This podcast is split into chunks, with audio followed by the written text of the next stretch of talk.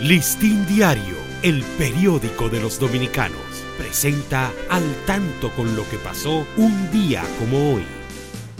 12 de agosto de 1877, Tomás Alba Edison, inventor estadounidense, termina el fonógrafo.